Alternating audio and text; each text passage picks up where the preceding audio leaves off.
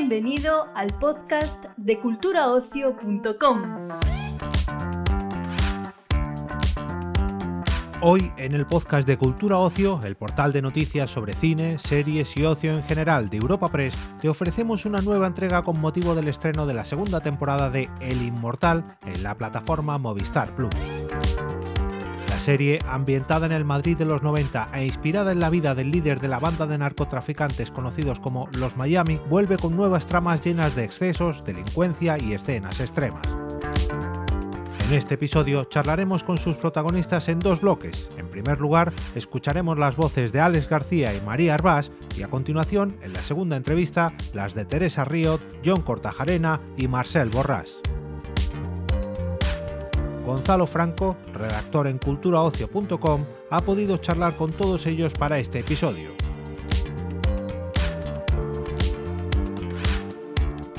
Bueno, pues eh, lo primero que os quiero preguntar es un poco que me contéis por qué creéis que las historias de narcos últimamente son tan fascinantes para el público que de repente salen, das una patada a una piedra y salen siete series distintas. A ver, yo creo también que como está todo tan, tan políticamente correcto ahora, ¿no? Todo el panorama ya desde hace tiempo y todo el rato es como que si las meditaciones, el wellness, el healthy, el no sé cuántos, ¿no? Eh, estamos negando una cosa que es muy importante en cualquier ser humano, que es la sombra de las personas, que forma parte de ser humano y que parece que en cualquier momento que sale un poquito a relucir, ¿no? Eh, tiramos piedras al primero que pasa, ¿no? Eh, cuando creo que lo suyo es más integrarla y, entender que, que, forma parte de nuestra condición de ser humano, ¿no? Entonces creo que a la gente le gusta mucho ver este tipo de series que trabajan mucho la sombra del humano y hay violencia y hay deslealtad y hay ambición y hay eh, cosas que están en todos nosotros pero que nos empeñamos todo el en tapar, tapar, tapar, tapar, tapar y disfrutamos mucho cuando las vemos reflejadas en otros y decimos, guau, qué gusto, ¿no? Poderse cargar a... Quiero decir, sí, ya sí, muy, sí. muy llevada a la radical, ¿no? Pero creo que tiene que, que, ver con eso, como que de alguna manera es la proyección de muchos deseos muy ocultos de muchas personas que no pueden llevar a cabo en su día a día y que ahí pues que lo ven reflejado. Me gusta, me gusta. ¿Tú? Sí, estoy totalmente de acuerdo, lo ha expresado muy bien además. Sí. Eh, no sé si pudiste, si hablasteis concretamente con, con el Inmortal de verdad y, o si os, cómo os documentasteis de cara a este mundillo. O sea, primero contadme un poco. Yo por mi parte no. El, no. Cada trabajo que hago, la verdad que, que hoy en día lo bueno que sí tiene internet es que es que está todo ahí, hasta cómo, hasta, yo no sé, cómo plantar un tomate fuera de temporada, ¿no? Cualquier locura que se te ocurra lo encuentras en internet. Y, y luego el, el trabajo con, con dirección y, y, con, y con actores eh, fue muy, afortunadamente fue muy potente en la primera temporada. Estuvimos un mes entero ensayando, que es algo poco habitual en una serie, y, y teníamos la, la, posibilidad de crear el personaje. Entonces, eh, si bien sabíamos que, que, guion y producción ejecutiva sí se había reunido con, con el Real, hubo una pauta inicial de nosotros estamos haciendo una ficción y también yo por salud me agarro a eso, porque al final me dedico a esto y pues imagínate, he hecho personajes muy variopintos y si cada uno me implica además. Así que yo creo que nos cuidamos en ese sentido bastante. Y, y, y, fue bueno para la serie, porque al final no dejaba de ser una ficción de entretenimiento. Y, y eso nos dio alas en ese sentido a, todos los, a todo el equipo. Me parece clave, además, eso. Eh, bueno, aún así, a raíz de documentaros y tal, aunque sea por internet, ¿os, os ha sorprendido algo? O sea, porque es un mundo como tan peliculero, ¿no? Que, sí. que, que, cómo puede ser real, que sin embargo exista. O sea, ¿hubo algo que os dijerais que no os esperaseis, que os sorprendiera en concreto de la manera de actuar de esta gente? O... Yo qué sé, bueno, a ver, esa pregunta te la va a responder mejor Alex, que es el prota y que además le pasa todo a él, ¿no? Pero yo diría que casi todo. O sea, hay algunas cosas que están ficcionadas. Por ejemplo, mi personaje no existió ni nada. Había una novia muy como la novia oficial de él, pero no tenía nada que ver con la descripción de Isabel. Pero esto era como más interesante, así como para, para la historia, que fuesen de mundos tan distintos. Yo creo que sorprendernos, en realidad a mí cuando veo la serie o cuando leo los guiones, me sorprende todo porque me pilla por un lado muy lejos y por otro lado cerca. O sea, lejos en el sentido de que no tiene nada que ver con mi día a día. O sea, yo no mato ni un mosquito. Entonces me, todo es como, wow, tío, como, como se pasaban, como iban a full, como... Eh, ¿Sabes? Esta cosa de la impunidad, de decir, y a esta gente no le pasó nada, esta gente todavía sigue por ahí danzando y porque es un poco así. Y eso me sorprende. Eh, y bueno, mm, es que no sé. pues, Es que está en, la, está en la serie, la verdad que todo lo más llamativo eh, lo transformaban y lo convertían en, en guion de la serie. O sea, hay muchos elementos como, no fue con él, pero la situación en, la puerta del colegio, yo, cuando leí eso y cuando busqué en hemeroteca y vi que eso había ocurrido con, otro, con otra persona y tal, eh, fue como que, dije, guau, pero ay, no, en, en- en Madrid, en España, aquí al lado, ¿cómo ha ocurrido esa barbaridad? Y luego, eh, pues lo tenemos en nuestro día a día, ¿no? Te aseguro que hoy te abres la página del periódico más leído de España y tienes una trama del inmortal, Seguro. directa o indirectamente. O sea que, desgraciadamente, está a la orden del día y los periódicos eh, lo publican constantemente. De hecho, por desgracia, la semana pasada lo que ocurrió en Barbate Sí. con, con Ah, la sí. parte de los, De los de los guardias civiles, civiles. por- ¿no? Que las sí. Todo parece trama de series y es que no, es que la traficantes serie está- pasaron con la lancha ahora encima, ¿no? Los, los Sí. han cargado. Sí, sí, ya, ya. O sea, sí, a raíz de eso y de lo que sabéis, o sea, es un poco lo que decías, ¿no? Si os sorprende el que, que desde el Estado, desde, desde la ley se puede hacer algo más para detener a esta gente, porque es, es algo que como que se escapa tanto a la realidad habitual. Pero, pero Mm, abrir Ya, ya, ¿sabes? Como claro. lo de los Reyes Magos son... Claro, claro.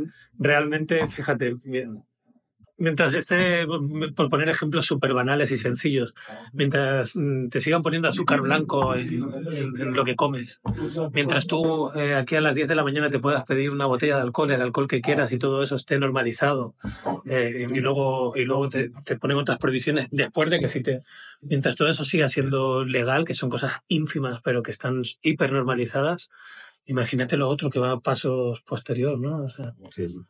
Eso es muy fuerte. Eh, bueno, vamos a ir un poco al tema del narcotraficante, porque bueno, como somos Europa Press también tenemos que hacer preguntas de un poco de actualidad y tal de la industria. Han sido los Goya. Lo primero que os quería preguntar un poco, eh, se ha re- reivindicado especialmente, quería preguntarte a ti, María, el tema del sacabó a raíz de los abusos que ha habido eh, de las acusaciones a Carlos Bermú y tal. Eh, lo primero que te quería preguntar, si crees que es un caso aislado y crees que esto se va a quedar ahí o si eh, piensas que mm, puede despertar ese Me Too, ese sacabó que tanto se pide en el cine español. Yo llevo dedicándome a esto desde que tenía 17 años. He trabajado muchísimo gracias a la vida y a mi trabajo. Y puedo decir que prácticamente no he tenido ninguna situación incómoda. Eh, no sé si ha sido una excepción. Eh, es decir, he tenido situaciones incómodas con hombres, sí, pero es algo que me ha pasado en mi vida. O sea, es decir, no necesariamente en el mundo del cine creo que se dé más de la cuenta. Creo que estamos en lo mismo que Alex y yo ya contábamos en Jauría cuando lo hacíamos juntos. Estamos en un momento histórico en el que estamos aplicando todos más conciencia porque eh, la humanidad se había ido hacia un lugar en el que el lugar mm, en el que quedaba la mujer era muy injusto, fundamentalmente porque eh, no se nos aplicaba el mismo rasero que al hombre para todo, para los cuidados, para la admiración, para la dignidad, para un montón de cosas. Y entonces, en el momento en el que nos reeduquemos todos y todas, que nosotras también estamos educadas en el machismo, en vernos a todos como seres humanos con el mismo nivel de importancia, de, de sensibilidad, de vulnerabilidad, de fuerza, de ambición, ¿no? Porque una mujer también puede ser ambiciosa, pues esto dejará de suceder. Respecto a lo que me preguntas muy en concreto, pues no lo sé, o sea, no tengo ni idea. Yo puedo hablar por mí y es eh, afortunadamente yo no he vivido nada, más bien todo lo contrario. Todas mis relaciones con hombres dentro de la industria, la inmensa mayoría, son relaciones de un montón de crecimiento personal, de un montón de conciencia, de un montón de cariño. Yo en Jauría me harté de decirlo a todos los medios que si no llega a ser por todos ellos, por cómo me cuidaron, cómo me protegieron, el lugar en el que me tenían, yo no habría podido hacer esa función durante tres años. Entonces yo lo que me he encontrado ha sido, afortunadamente, todo lo contrario. Hombres muy sensibilizados, hombres con muchas ganas de seguir creciendo y aprendiendo, reconociendo sus errores, porque los han reconocido, y yo también los he tenido, los sigo teniendo, no solamente por el feminismo, sino porque te, te puedo hablar mal hoy porque tengo un mal día.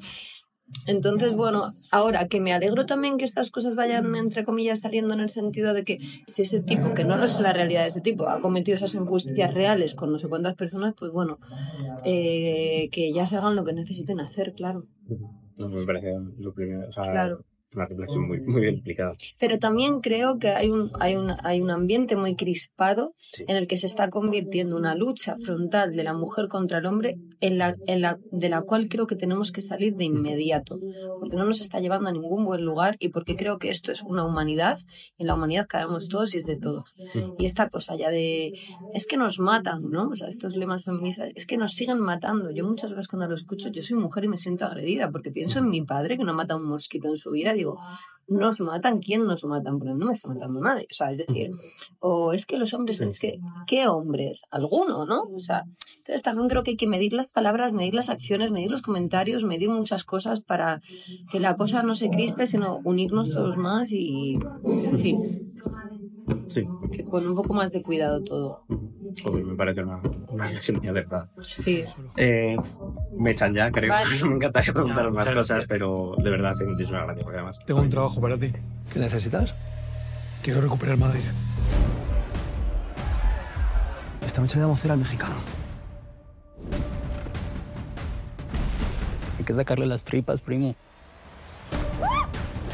A él y toda su pinche familia. Quiero hasta el último de sus pinches fieles.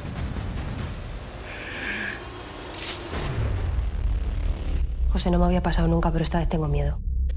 es un placer, lo primero. Eh, lo primero que os quiero preguntar, así directamente al grano, es, mm, ahora das una patada a una piedra y salen siete series sobre narcos eh, en distintas plataformas. Entonces, ¿por qué creéis que está viviendo el género o este tipo de historias este boom ahora? ¿Qué, qué es lo que tiene que las hace tan atractivas de repente? Vale, yo, yo solo voy a decir que está como muy de moda el true crime y todo lo que además está inspirado en cosas que han podido pasar nos llama mucho la atención porque es nuestra historia y, y averiguar eso es muy atractivo. Y yo creo también que esta serie no es una serie de narcos al uso. O sea, creo que al final, eh, si funcionan es porque el tema interesa, pero, pero creo que para, por eso mismo, para que después de haber tantas series de narcos una funcione, tiene que aportar algo diferente. Y lo que creo que esta serie tiene diferente es que, además de encontrar una historia de narcos, eh, es una historia de España a principios de los 90 y hay un montón de cosas con las que nos vamos a sentir identificados y a veces es imposible casi imaginarse que ese nivel de violencia estuviese pasando en las calles de Madrid y, y, no es como, como un poco de locos. Entonces además de la historia de Narcos de la acción de que es una serie que está hecha con una eh, elegancia brutal eh, con una música excepcional que te transporta directamente a, a la época con un vestuario que se lo han currado que bueno puedes ver los looks, los looks de la rubia que son de alta costura casi cada escena. Entonces eh, creo que aporta muchas cosas que la hace diferente y además esa, ese vínculo cultural que todavía está ahí y que nos vamos a ver identificados en un montón de cosas. No sé, yo creo que los narcos son, pues, son esa figura de poder que te permite, es un trampolín para poder hablar de muchas cosas que todos nos tocan, ¿no? Igual en, en- en un formato mucho más cotidiano, pero claro, es perfecto porque, yo qué sé, Shakespeare usaba a los reyes para hablar de las pasiones y ahora los narcos son como los nuevos reyes, ¿no? O sea, con ellos puedes hablar de odio, de pasión y con, con una marcha a todo gas, que al final creo que es lo, lo que el espectador también disfruta, ¿sabes? Porque cuando tu vida está en juego cada día, porque esta gente vivían como que podían matarles cada dos por tres, ¿no? Vivían al límite. Eso hace que todas tus pasiones sean muy fuertes. Quieres más fuerte, tienes miedo más fuerte. O sea, todo es como, te permite como subir la temperatura.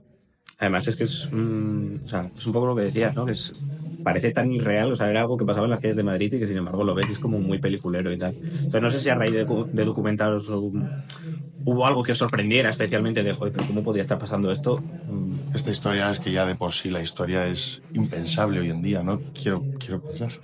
Eh, eh, sí, o sea, yo creo que primero a través de, de- de los guiones, que ya pues, te daban mucha información de la época, de lo que pasaba a cada personaje y tal.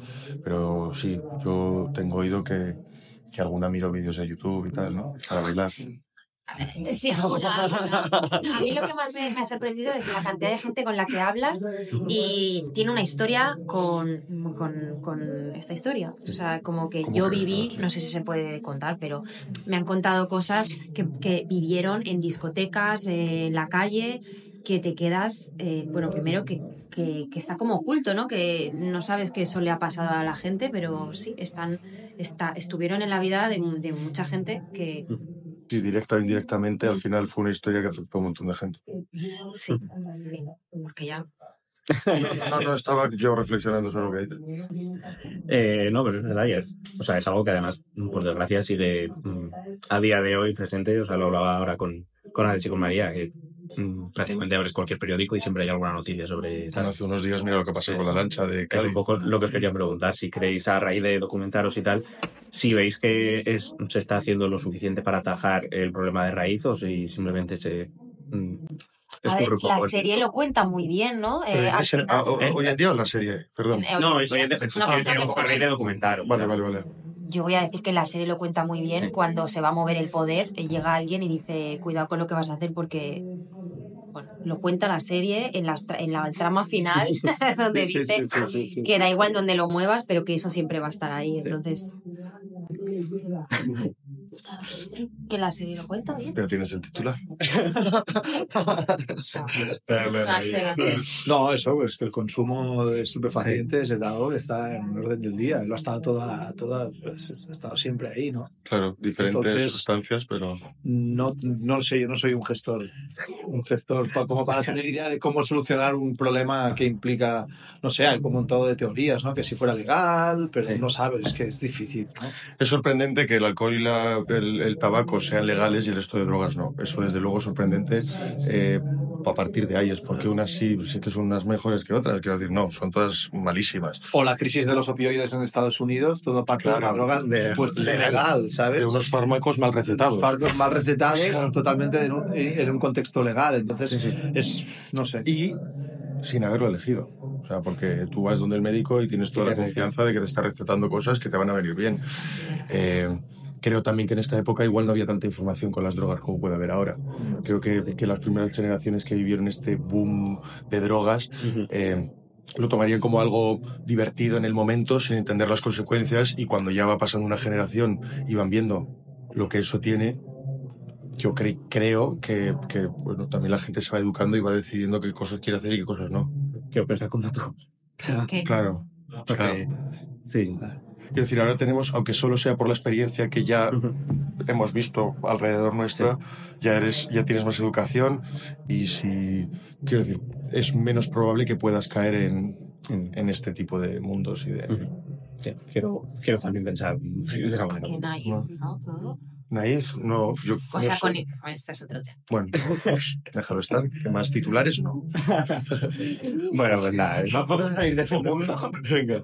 No, es que como somos Europa Press, eh, somos de información también de actualidad en general, eh, os quiero preguntar a raíz de los Goya eh, un par de preguntas. La primera es eh, especialmente a ti, Teresa, sobre el tema de, del sacabot, de las reivindicaciones que se hicieron, sobre todo a raíz de, de las acusaciones a Carlos Bermú. Eh, si piensas que mm, fue algo aislado o que de verdad tanto las acusaciones como mm, esas eh, reivindicaciones que se hicieron, o si de verdad puede despertar ese Me Too, ¿no? Ese se acabó que, que se lleva reclamando creo que años en, en la industria española.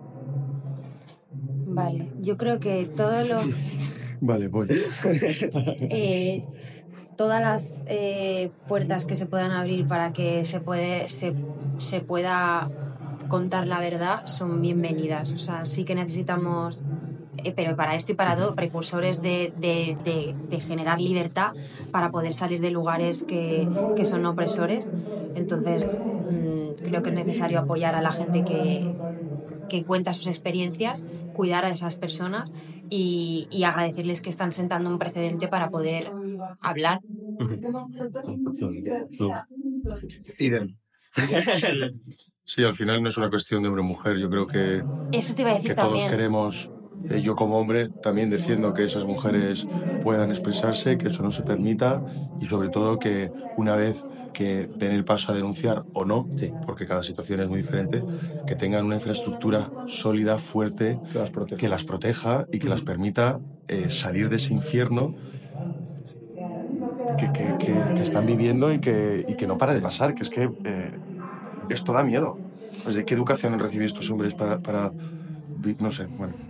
Sí, sí, y que, y que el foco sea como en las mujeres siempre de ¿tú qué opinas? Y, y Sí. es como, ¿y vosotros? O sea, es que es, ¿y vosotros? Bueno, Claro, es que, es que yo no, O sea, a nosotros se nos pregunta, ¿te ha pasado alguna vez? Y, y a ellos jamás les pregunta, ¿tú has hecho esto alguna vez? O sea, se pone como un poco... O, o que lo hayan vivido también. Claro, por que- supuesto. Sí, o sea, que también pasa.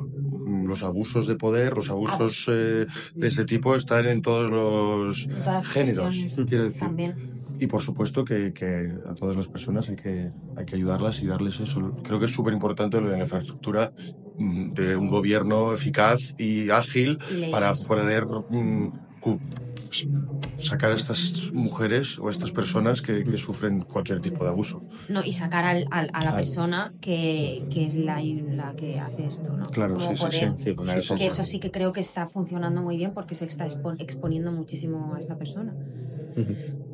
Sí, co- coincido creo con bastante, o sea, plenamente con vosotros. Somos puro sentido común. Sí, es que es, es eso.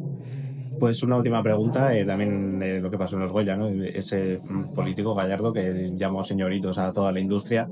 Quería preguntaros por eh, vuestra opinión, porque no sé si fue Bayona que dijo que en su opinión lo que había que hacer era ignorar directamente ese tipo de, de comentarios frente a Almodóvar, que justo antes de entregar el Goya a Mejor Película directamente le respondió con datos. Entonces, ¿cuál es un poco vuestra postura al respecto? Es que no. O sea, me parecen bien las dos posturas. Son lícitas. Me parece interesante contestarle y también me parece bien ignorarlo. Es como que yo en realidad como persona me, me podría despertar cada día con una opinión diferente, ¿sabes? Entonces es como tan patético Sí. lo que dijo que es como, ok. A mí me gusta un sticker que tengo que se llama, que dice, hay dat- son datos y hay que darlos. No, o sea, te puedes defender de todo esto con, con datos. O sea, Sí. o sea que... Sí. Sí, yo también creo que, que las dos posiciones son absolutamente válidas. Y luego ya depende de la naturaleza de cada uno, de cómo reaccionar a eso, pero desde luego es una agresión y, y ya está, una falta de respeto. Entonces, eh, bueno, ¿cómo reaccionarías en la vida ante cualquier agresión o falta de respeto? Hay veces que decides ignorarlo porque no quieres invertir más energía en eso y pasas a lo siguiente, y hay veces que te duele o que, o que reaccionas de otra forma y dices, no, esto hay que pararlo porque no es verdad y porque, porque me merezco un respeto y porque lo que hago va mucho más allá de... Entonces, eh, bueno, las reacciones todas son válidas. Mientras vengan del respeto y de, y de un mensaje, que las dos han sido así. El tema es por qué se ataca todo el tiempo la cultura. Pues concretamente así, además. son. Eh, no, coincido mucho con lo que has dicho. ¿no? Depende del día que te levantes, casi a veces puedes reaccionar de una manera o de otra. Pero lo que no cambia, lo que no cambia es Claro, la negligencia de la... sí, no, que, no que no quieras responderle no significa que te parezca. que eso no haya existido o que Claro, que está faltando el respeto a una profesión entera, a la cultura y a, y a Una cada persona individual que, que formamos parte de- del mundo del arte. Y únicamente por hacer ruido, además. Y encima, bueno, ya. No, chicos, me echan ya, pero joder, de verdad. Muchas gracias